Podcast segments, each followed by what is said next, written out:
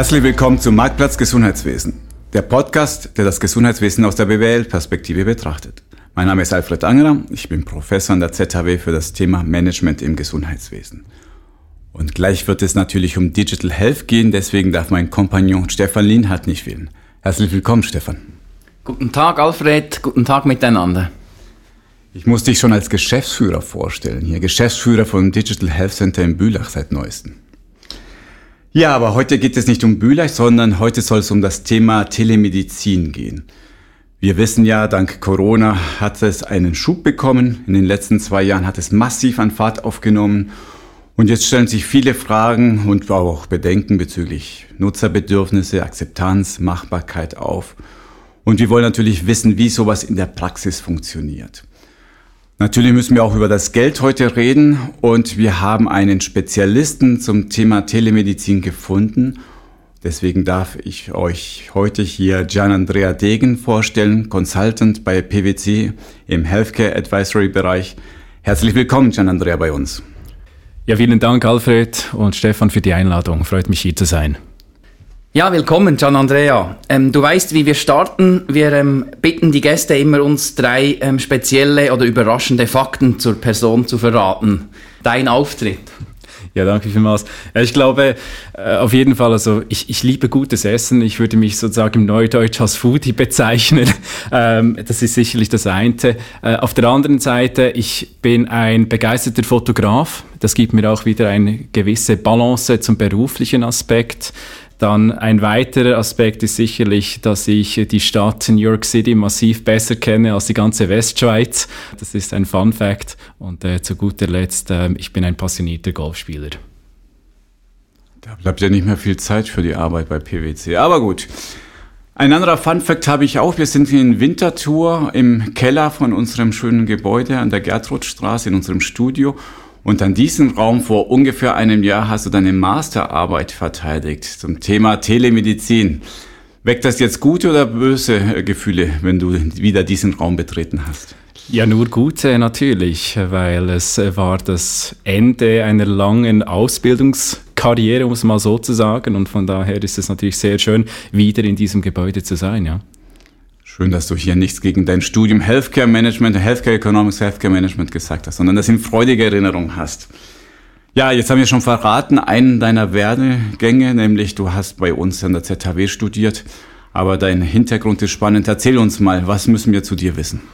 Ja, ich habe einen sehr äh, langer Werdegang. Zuerst habe ich in der Aviatik begonnen. Ich war zuerst beim Bundesamt für Zivilluftfahrt fünf Jahre und habe mich dann entschieden, eben in die Medizin zu gehen.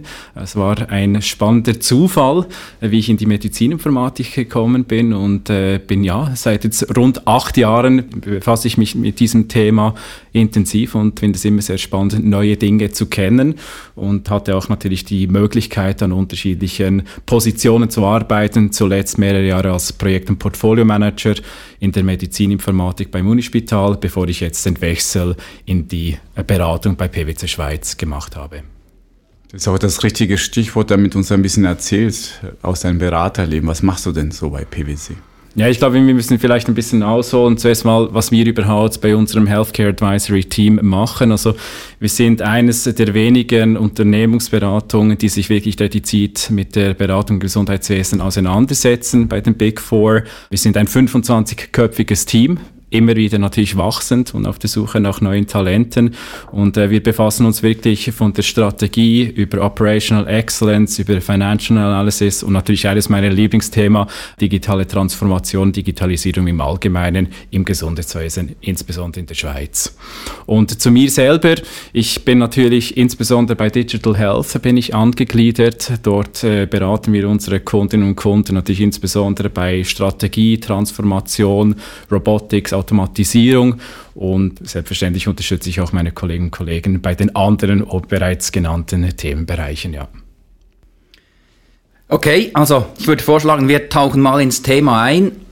Was ich so festgestellt habe rund um Telemedizin, gerade im, im Kollegenkreis, es kommt so ein bisschen zu einer, zu einer Verwässerung. Man versteht so den klassischen Videocall mit dem Arzt, jetzt gerade speziell nach Corona als Telemedizin. Erklär uns doch mal, Gibt es da irgendwie Begrifflichkeiten? Um was geht es effektiv? Was ist äh, Telemedizin? Was umfasst das alles für Aspekte auch? Ja, man muss vielleicht zuerst ein bisschen mit dem Lehrbuch anfangen. Was ist überhaupt Telemedizin? Hier kann man eigentlich primär mal unterscheiden zwischen der Arzt-Arzt-Beziehung und Arzt-Patient. Ähm, zuerst vielleicht mal ein tiefer Einblick in die Arzt-Arzt. Man sieht ganz klar, dass es eben interdisziplinäre Konsultationen zwischen den Fachexperten gibt. Wenn beispielsweise ein Uniprofessor sich mit einem anderen Uniprofessor in der Romandie unterhalten möchte zu einem komplexen Fall, dann kann natürlich dort Telemedizin ein großer, äh, wertvoller Input sein. Oder auch beim ganzen E-Learning-Thema. Also die letzten zwei Jahre haben natürlich das Thema E-Learning immer wieder gezeigt. Und eben äh, dort kann man natürlich Telemedizin einsetzen, wenn beispielsweise die Studierenden etwas Neues erfahren möchten. Bei der Arzt-Patient-Beziehung, dort gibt es unterschiedliche Kategorien. Das beste Thema natürlich kennen wir, telemedizinische Konsultation. Aber telemedizinische Konsultation ist natürlich nicht die einzige Kategorie. Wir haben hier natürlich auch die ganze Diagnostik, beispielsweise Stichwort Hospital at Home, wo Telemedizin zum Einsatz kommt, Telemonitoring, auch sehr spannend und äh, deshalb gibt es natürlich großes Potenzial diesbezüglich und natürlich viele etablierte Anbieter, die sich in den letzten Jahren dort auch einen Namen gemacht haben, was natürlich zur Freude von Telemedizin ist.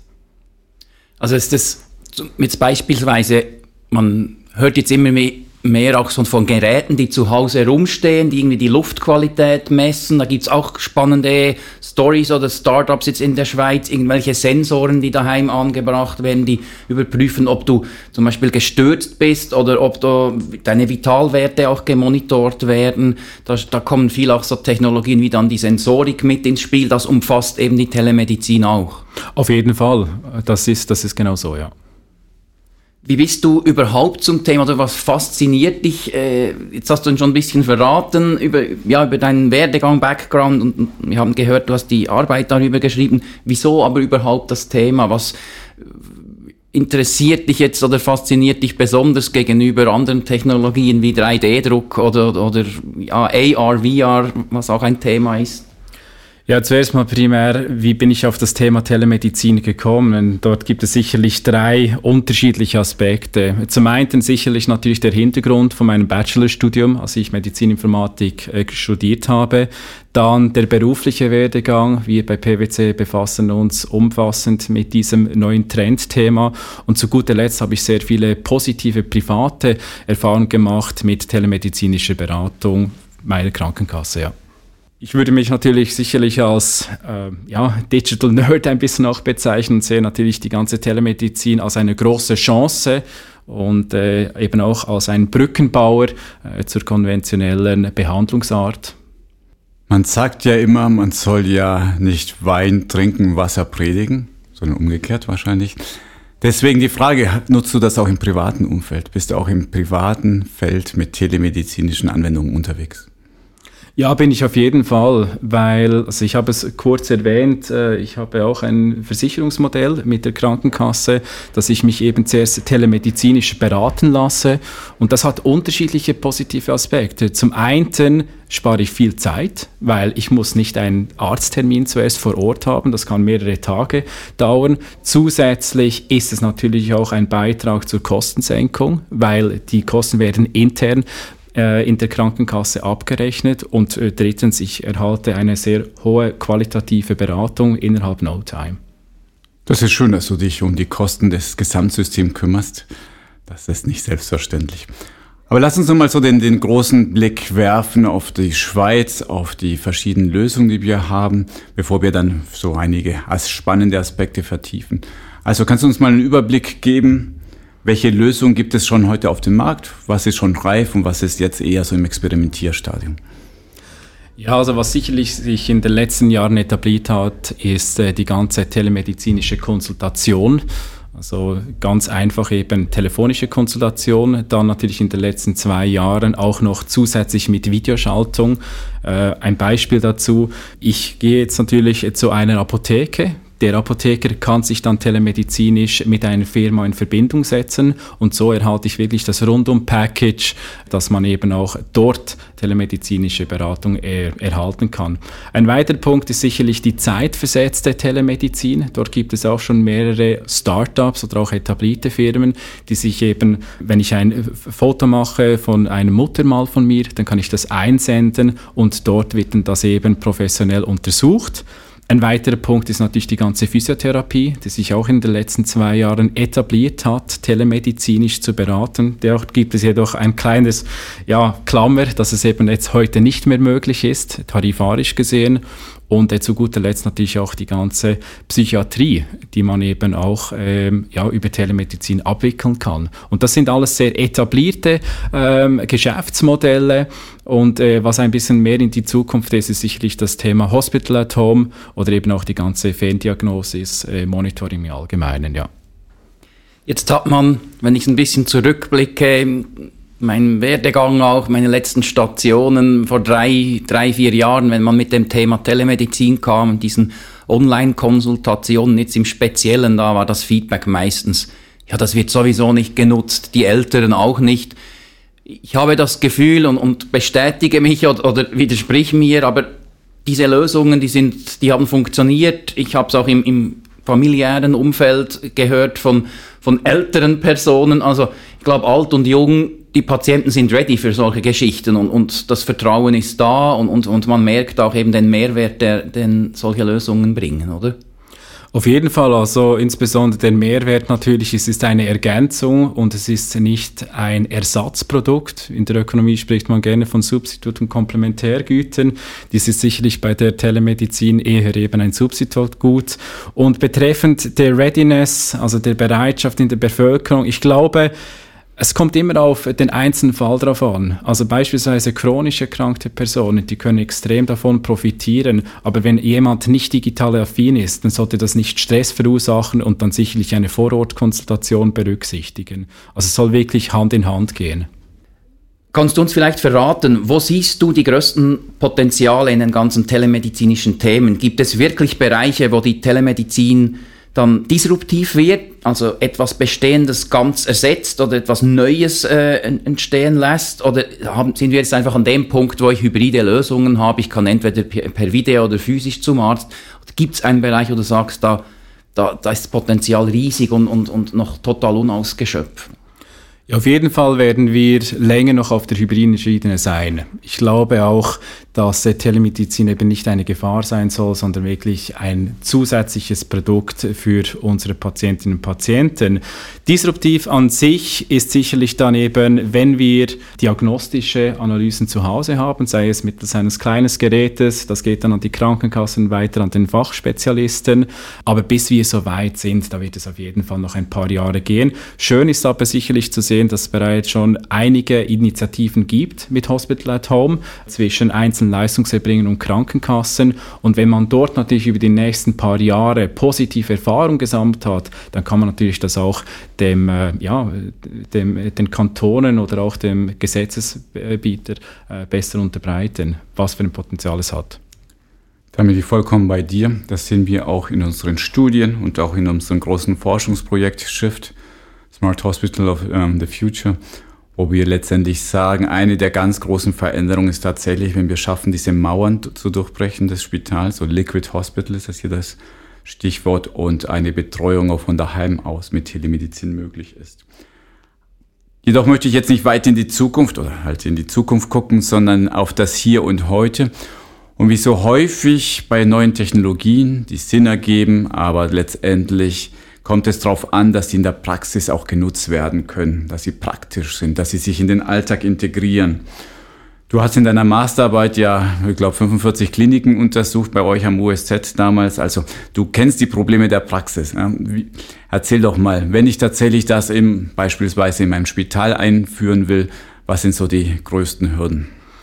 Ja, auf jeden Fall zuallererst, das wurde auch mehrmals in den Kliniken erwähnt, ist natürlich die finanzielle Vergütung, oder? Und vielleicht kommen wir dann noch ein bisschen später darauf zu sprechen, weil es ist wirklich ein, ein zentraler Punkt.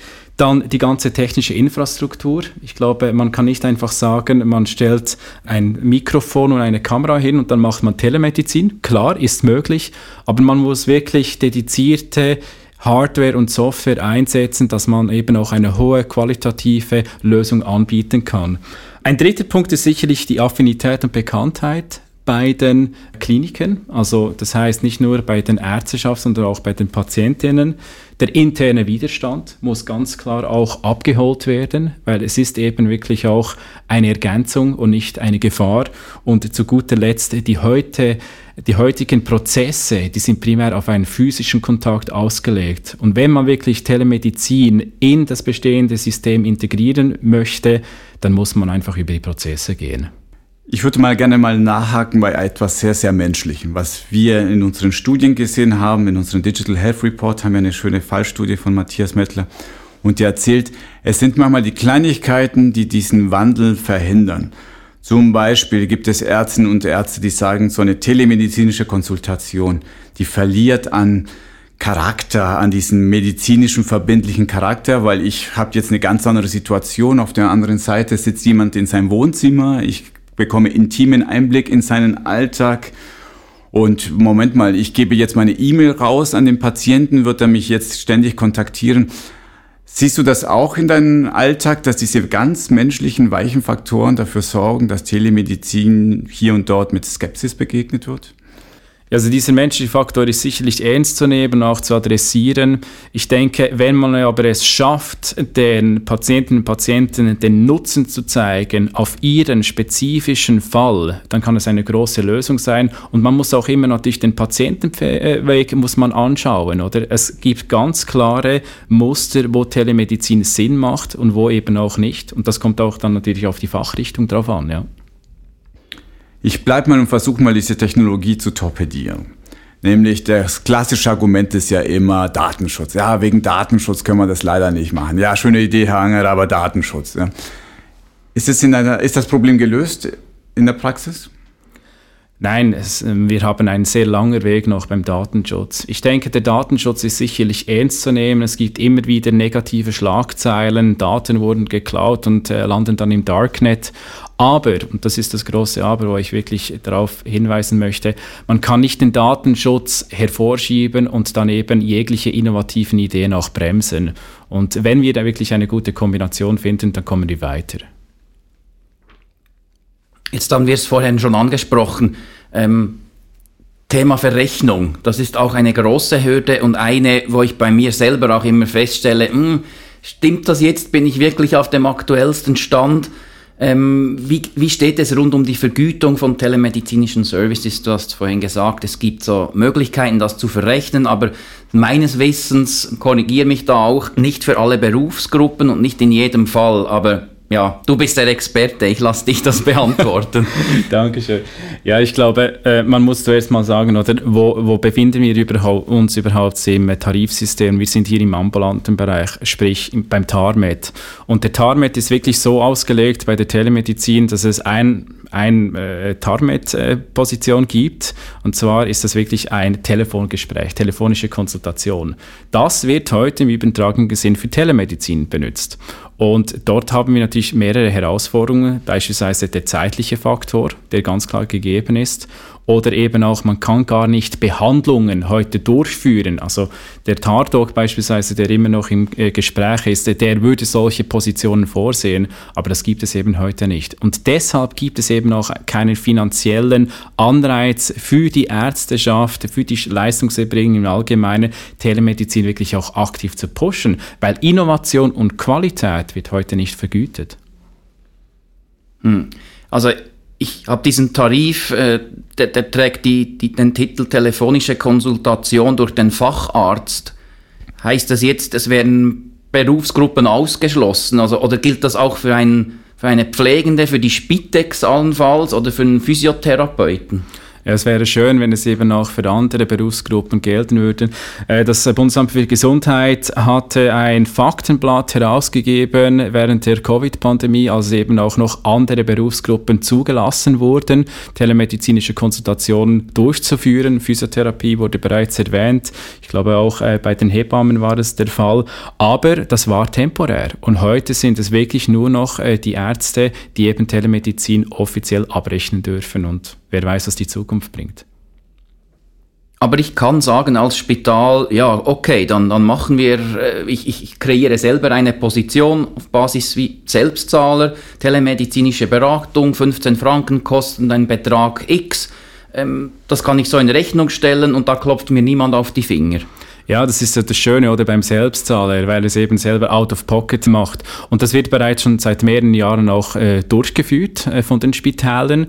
Äh, sehr interessant natürlich auch für, das, äh, für die internationale Patienten Patienten, die sich eben mit den Spitzenmedizin in der Schweiz auseinandersetzen wollen ist natürlich nicht nur 15 Franken, sondern ist ein, eine staatliche Summe. Aber ja, das wird seit mehreren Jahren erfolgreich durchgeführt und angeboten.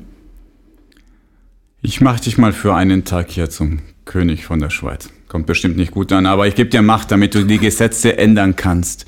Also, was bräuchten wir so für gesetzliche Rahmenbedingungen? Was würdest du ändern, damit mal Telemedizin hier, äh, sage ich mal, gerecht vergütet wird?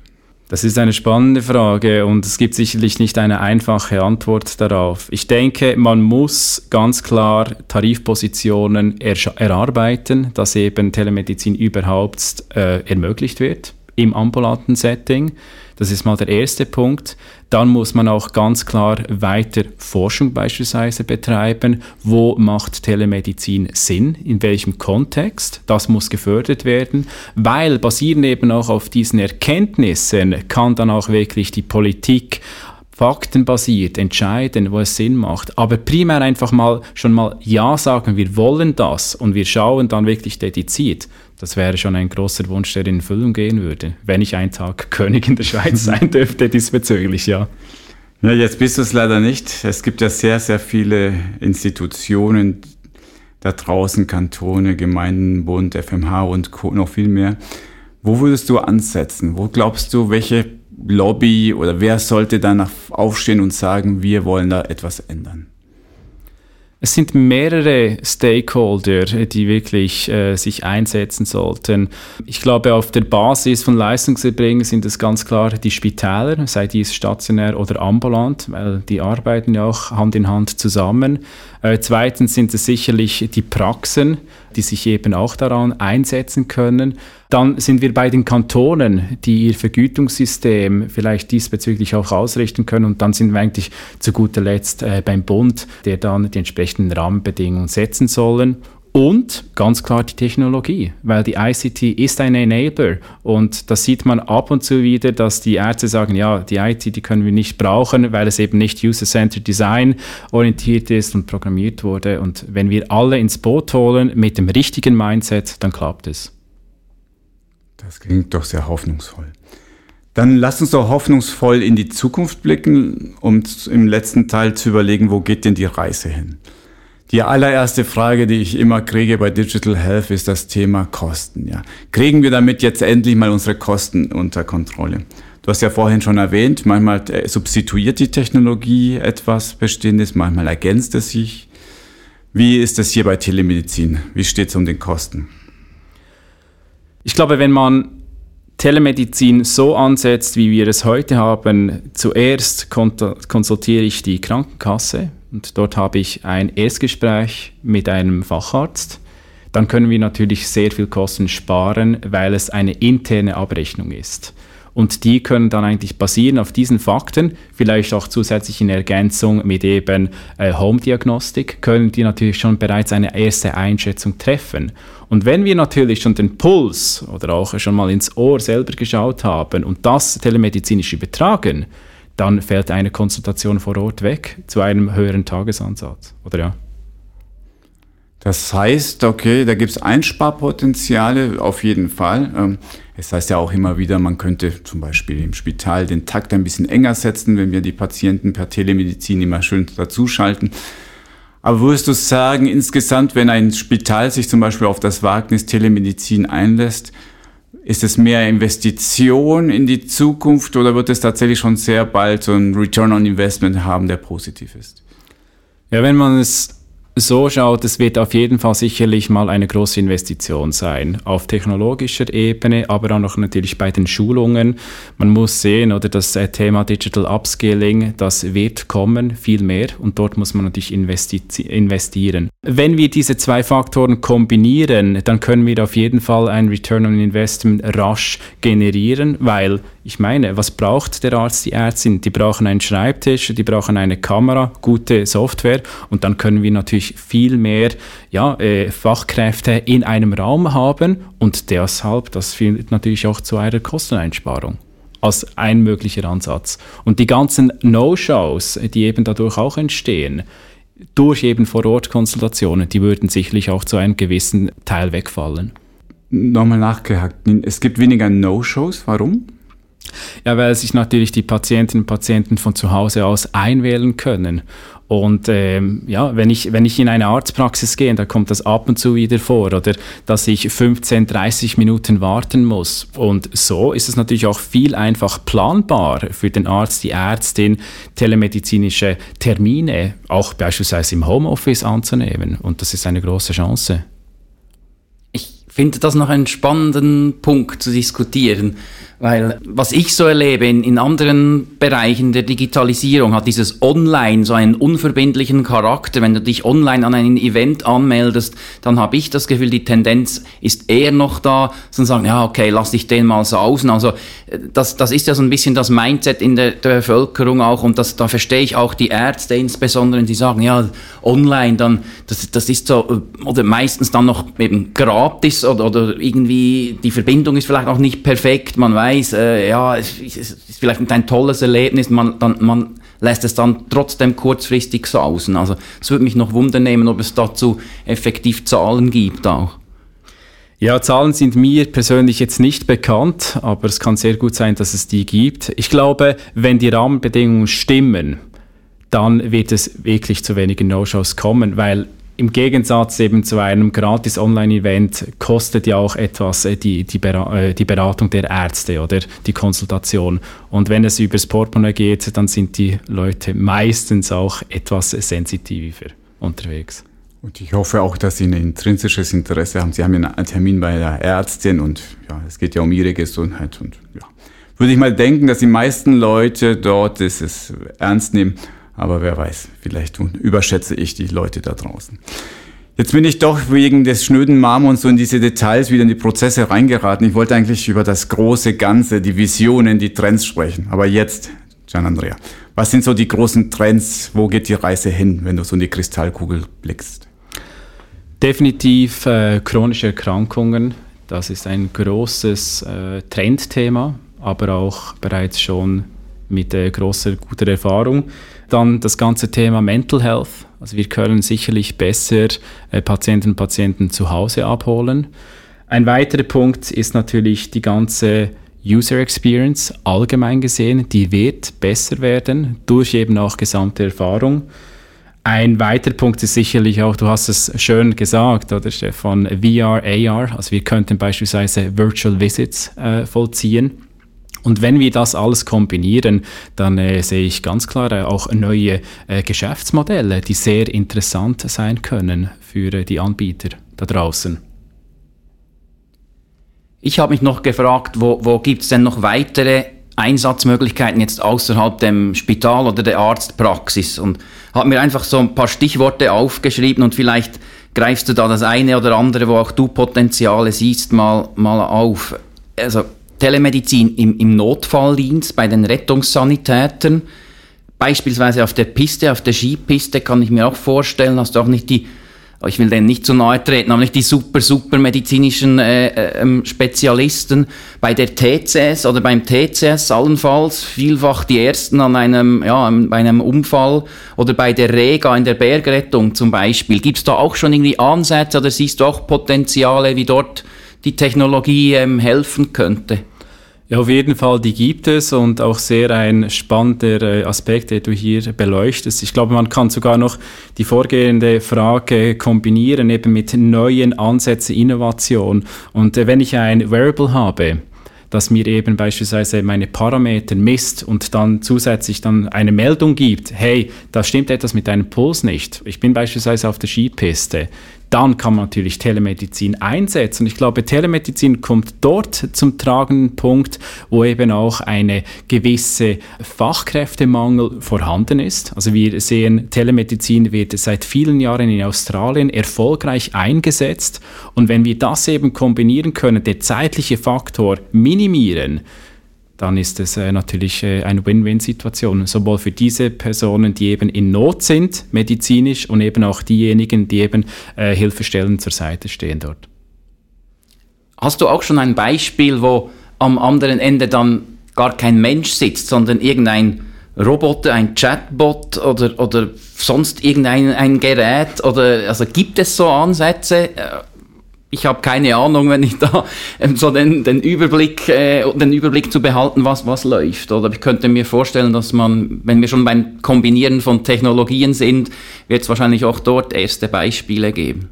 Ja, es ist sicherlich ein bisschen noch äh, Science-Fiction-Gedanke und auch Wunschvorstellung. Ich glaube, wir müssen zuerst mal die, die grundlegenden Hürden meistern bevor wir eben an solche sehr innovative Ansätze uns antasten können. Aber es gibt natürlich schon bereits erste Ansätze, beispielsweise Robotik. Ich, ich würde jetzt auch hier mal noch Mobile Health würde ich reinnehmen, wo es eben wirklich Applikationen gibt, die Erstdiagnosen basierend auf Algorithmen durchführen können. Das wird dann gesendet und so kommt man eigentlich zu einer ersten Triage. Oder auch Drohnen. Ja, das könnte man auf jeden Fall könnte man das einsetzen. Ein Beispiel wäre, man würde ein, ein Apparat in eine sehr ferngelegene Region senden und dann eben eine Ersthilfe selber durchführen, bevor dann wirklich die Rettungskräfte eintreten. Aber das ist sicherlich noch in ja, mittel- bis langfristig wird das eher noch gehen. Ja, das glaube ich auch. Allerdings sind es auch die spannenden Fragen, hm, weg vom TAMET-Tarif 2812 und hin zu, wie schaut denn die Gesundheitsversorgung der Zukunft aus. Und bleiben wir mal bei sehr futuristischen Telemedizin und am anderen Ende ist nur ein Computer, ein Algorithmus. Hast du ein Bauchgefühl? Werden wir das als Menschen akzeptieren? Weil es heißt ja immer oder sehr häufig, das Empathische, das Menschliche, das ist uns sehr, sehr wichtig. Der Arzt, die Ärztin wird nie ersetzt werden, weil ich möchte mit einem Menschen sprechen, der mitfühlen soll, empathisch. Was ist deine Meinung dazu? Werden wir das tatsächlich ersetzen können, wirklich vollkommen ersetzen oder nicht? Nein, ich glaube, ersetzen werden wir es nie können, weil wir sind Lebewesen und wir, wir lieben den, den zwischenmenschlichen Kontakt.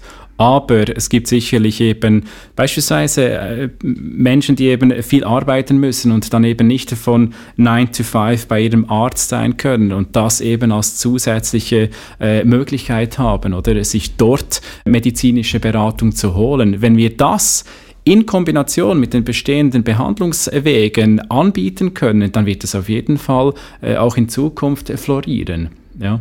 Das heißt, meine Kinder könnten ruhig Medizin studieren. Absolut. Zum Schluss möchte ich dir noch eine Frage stellen, die wir unserer Expertengruppe gestellt haben, so eine Prognose, wo es kein richtig oder falsch gibt, sondern du auf einer Skala zwischen 0% und 100% antworten sollst. Und dann gucken wir mal, was deine Meinung ist im Vergleich zu einem Experten. Das haben wir bei unserer Digital Health Studie 22 gefragt, nämlich, für wie wahrscheinlich hältst du es, dass in fünf Jahren, gegen mal hier in der Schweiz, 20% der Haushalte ein Diagnostikgerät daheim haben und damit kann ich vor allem bei chronischen Erkrankungen laufend Langzeitüberwachungen machen und so mit meinem Arzt das Ganze teilen. Wie wahrscheinlich hältst du es? In fünf Jahren 20 Prozent der Haushalte haben sowas. Ich glaube schon, die letzten zwei Jahre haben gezeigt, wie schnell eben die Technologie voranschreiten kann. Und wenn es in diesem Tempo weitergeht oder es wird eben noch beschleunigt durch eben gute Initiativen, durch gute Startups, dann werde ich mal sagen, dann sind wir bei 50-50, also die schön schweizerische Antwort. ähm, in zehn Jahren sieht es auf jeden Fall anders aus, weil vor zehn Jahren hatten wir knapp das erste iPhone und dann sieht man eben schon die ganze digitale Evolution und dort bin ich absolut überzeugt, dass eben solche Geräte mehr zu Hause eingesetzt werden, wenn eben die Hürden gesenkt werden können, die Patientinnen und Patienten sich abgeholt fühlen und eben auch nicht Risikobedenken entstehen, dass es eben zu einer Volldiagnose führen kann. Ja. Es scheint wirklich die standardschweizerische Antwort zu sein, weil mein Expertenpanel hat zwischen 0 und 100 Prozent alles geantwortet. Ja, alle, alle Antworten da bin ich ja nicht dort. Und die Medien 55 Prozent. Also ich könnte genauso eine Münze werfen. Ja, da hätte ich das gleiche Informationsgehalt. Wunderbar. Zum Schluss die allerletzte Frage von uns, Gian Andrea. Wir wünschen ja uns immer die steile These und du hast uns hoffentlich auch eine steile These mitgebracht. Ja, ich glaube, bis jetzt haben wir immer darüber gesprochen, dass die Leistungserbringer, Spitäler namentlich Telemedizin voranbringen sollen. Wie wäre es dann beispielsweise, wenn wir eine Plattform für Telemedizin anbieten? Uber, Airbnb, die ganzen digitalen disruptiven Plattformen, die haben das vorgezeigt. Und wenn wir uns mal diesen Gedanken machen können, dann entstehen auf jeden Fall spannende Geschäftsmodelle. Und äh, dann wollen wir mal schauen, wie schnell es dann eben mit der digitalen Technologie vorangeht. Die Zukunft bleibt spannend. Herzlichen Dank, Gian Andrea, für deinen Einsatz heute und hier. Danke vielmals. Und danke dir natürlich, Stefan, für deine Co-Moderation. Bitte gerne. Das war unsere Folge im Marktplatz Gesundheitswissen. Ihr kennt das schon. Lob, Kritik bitte an info@gesundheitswissen.org. Wir würden uns auch mal freuen über eine 5-Sterne-Bewertung auf iTunes oder Spotify oder wo auch immer ihr das hört. Vielen Dank für euer Zuhören und bis zum nächsten Mal.